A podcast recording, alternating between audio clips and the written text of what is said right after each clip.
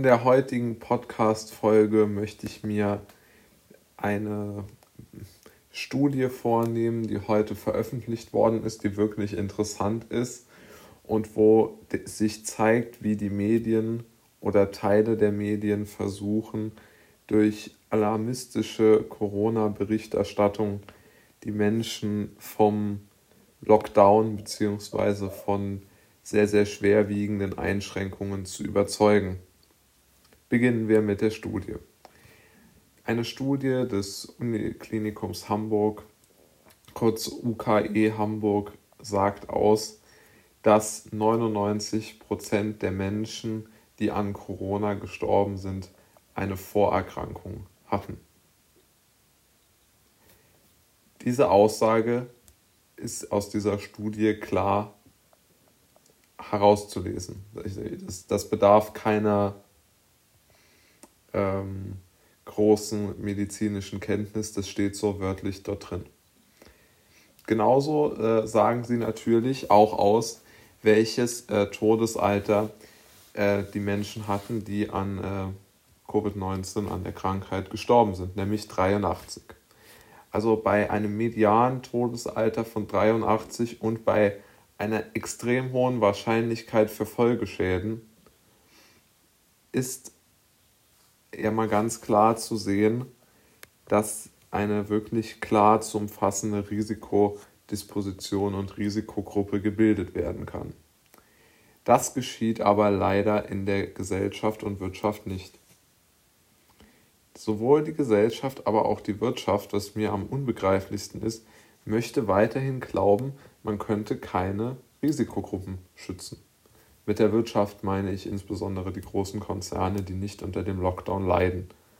Ja, warum die ähm, weiterhin den Lockdown befürworten, ja, ich glaube, das ist, wie sagt man so schön, selbsterklärend.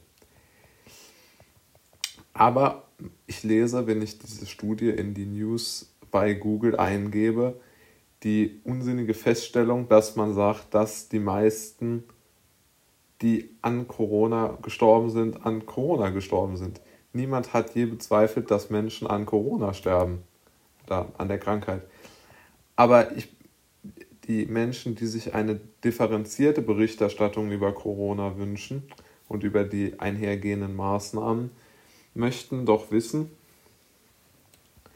dass wie, welche, welche Risikodisposition besteht und die ist einfach nicht dadurch erklärbar, dass man sagt, naja, es ist halt mal äh, mit, ähm, mit dem getan, was wir hier sagen, nämlich damit, dass das gefährlich ist, sondern man muss ja sagen, für wen ist es gefährlich. Und äh, Professor Püschel, Rechtsmediziner, hat schon ganz früh gesagt, alle Toten, die er untersucht hat, waren vorerkrankt. Und jetzt hat die UKE-Studie das wieder bestätigt. Also eigentlich ein Grund zur Beruhigung.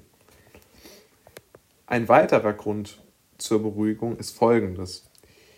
Die wirklich hochseriöse Zeitung Die Zeit, gestern habe ich sie noch kritisiert dafür, dass sie die ähm, Virologen Ziesek, Lauterbach, Brinkmann und Drosten nicht kritisiert haben wollte, hat herausgefunden, dass die Belegung durch Corona in den Krankenhäusern extrem überschätzt wird.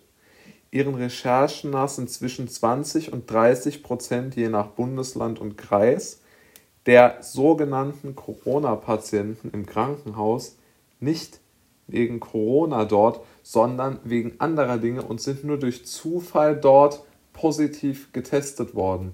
20 bis 30 Prozent der Menschen. Wollte ich nur mal gesagt haben. Kann jeder nachprüfen. Es ist, es ist wirklich ein Alarmsignal, dass das nicht zusammenhängend berichtet wird. Das ist dermaßen entscheidend. Es gibt wirklich im Moment sehr robuste Daten, die auf eine gewisse Beruhigung hindeuten.